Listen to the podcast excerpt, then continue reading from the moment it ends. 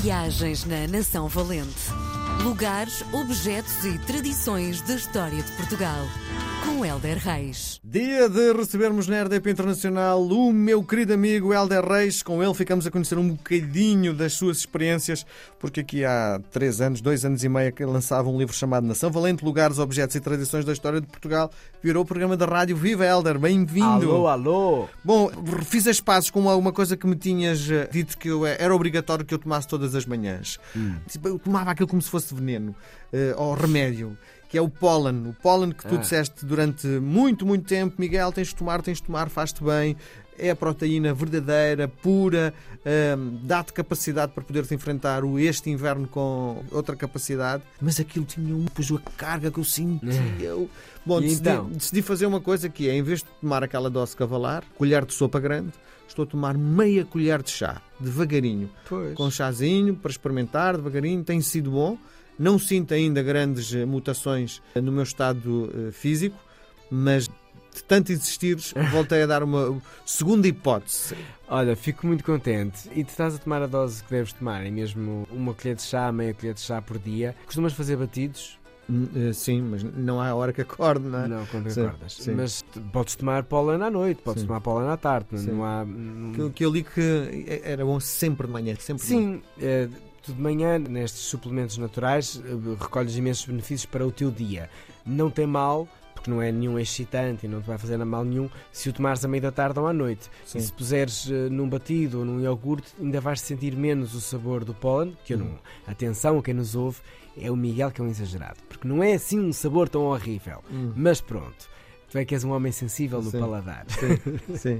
Mas não é, não é muito agradável, não é? Sim, não é, não é mel, não é? Sim, sim, não é mel, não é? Não. Mas há uma outra coisa pior, Hum. eh, que também vem das abelhas, deixa eu ver se me lembro o nome. O própolis. O própolis. Bem, isso então. Sim. Isso, isso é um.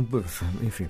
Mas é duro. Sim, é duro. Mas é obrigatório também, não é? É, própolis é, é tido como um antibiótico natural. Tem, tem de ser tomado.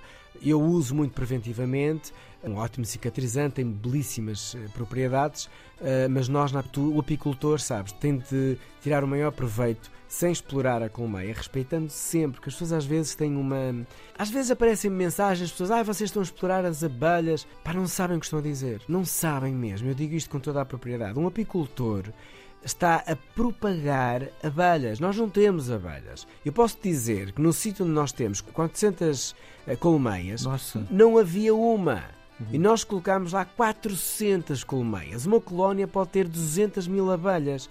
Ora bem, façam as contas e vejam quanto é que nós estamos a dar àquela terra que vive da amêndoa, vive da azeitona, vive dos Tudo frutos. por causa da polinização, não é? Sim, essencialmente por causa disso. Sem abelhas não há vida. Portanto, já por aí, o apicultor está a contribuir imenso para a biodiversidade e para o planeta. Sim. E um apicultor responsável trata as abelhas de uma forma primorosa. O núcleo, que é o sítio onde a abelha vive, é intocável. É um reino intocável. Pelo Sim. contrário, nós até favorecemos para que a rainha tenha as melhores condições do mundo para ter a sua colónia intacta.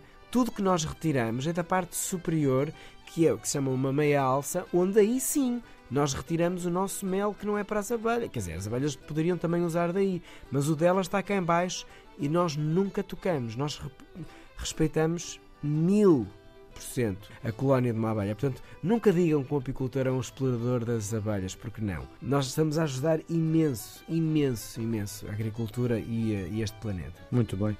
Que, que história que nos trazes hoje? Ora bem, é doce, mas não é mel. Hum. Eh, mas vou-te falar de pastel de nata. Chamas pastel de nata, pastel de Belém? Eu, eu pastel de nata. Nada, muito bem, nada de confusões. Mas, vamos lá à história. Eh, Eu, eu tomei conhecimento eh, deste doce incrível de uma forma como é, toda a gente conhece, não é? Desde miúdo, mas com mais propriedade, em 1987, quando os meus pais me levaram eh, a ver o Aquário Vasco da Gama. Os meus pais, eu sou natural de Esmoriz, do Norte, mas eh, nós sempre viajámos pelo país inteiro e sempre fomos muito, muito, muito, muito, muito, muito a Lisboa e graças a Deus conheço Lisboa desde muito pequenino Sim. e os meus pais gostavam de fazer isto, de levar-me a ver museus. E numa destas idas, eu comi no sítio certo o pastel de nata, o pastel do Belém, e fiquei apaixonado. Nata ou Belém, vamos ao mais antigo. É nata. Reza a história que na época de Dom Manuel vinham do convento da Conceição de Beja e eram enviados para a corte em Lisboa. Portanto, já se apreciava este pastel de nata. A primeira referência vem no livro de cozinha da infanta Dona Maria de Portugal. Atenção, século XVI, neta Dom Manuel I, e entre as 67 receitas estão os chamados pastéis de leite. A massa exterior era meia areada, não muito folhada, tudo o resto muito idêntico aos de hoje. Seria um pastel dourado e estaladiço. Uhum. Portanto, já vem aí a história. Com pastel de nata, a referência é do século XIX. Mosteiro de Odivelas, no caderno de Dona Bernardina da Conceição. Este caderno tem uma versão da receita para servir a quente e outra para servir a frio. Sim. A diferença para os dias de hoje está na canela, que é, é, agora é mostrada no recheio. Voltamos a Belém. A fábrica dos pastéis de Belém existe desde 1837 e foram monges dos Jerónimos, sim, os Jerónimos foram habitados por monges, que encontraram neste pastel a forma de subsistirem. Eh, mas trata-se de um pastel de nata, só que o berço é Belém, daí o nome e também a marca. A receita está guardada num cofre, pelo que li, blindado, porque mais nenhuma é igual a esta. Junto ao mosteiro havia uma refinação de açúcar, portanto perfeito, num pequeno comércio local, o que era propenso para a evolução da produção deste doce. Virgílio Gomes, um investigador da história da alimentação, diz-nos que a massa folhada deste pastel terá vindo de um dos cozinheiros Dom Filipe II uhum. de Espanha e o primeiro de Portugal. A mesma receita do livro da Dona Bernardina de Odivelas, portanto a coisa cruza-se. A receita o que é que tinha? 3 litros de leite, 2 colheres de chá de água de flor de laranjeira, uhum. canela pisada e 950 gramas de açúcar. Sim. Os mosteiros de Aroca e de Santa Catarina de Sena de Évora também nos falam deste nosso pastel, a título de exemplo. Mas é verdade, eh, é que eles são falados eh, como receitas um pouquinho por todo o país. De Belém saem milhares de pastéis Sim. para Portugal. Sim. Para e, e, a receita do pastel de Belém, aquele que é feito no, no próprio sítio, a receita é, é, é segredo. É, é, é esta segredo. que está no cofre. E diz-se que noiva que coma pastel não tira mais o anel. Por isso. isso... Está feito. Vou comer isso. Muito bem.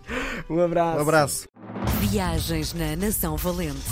Lugares, objetos e tradições da história de Portugal. Com Helder Reis.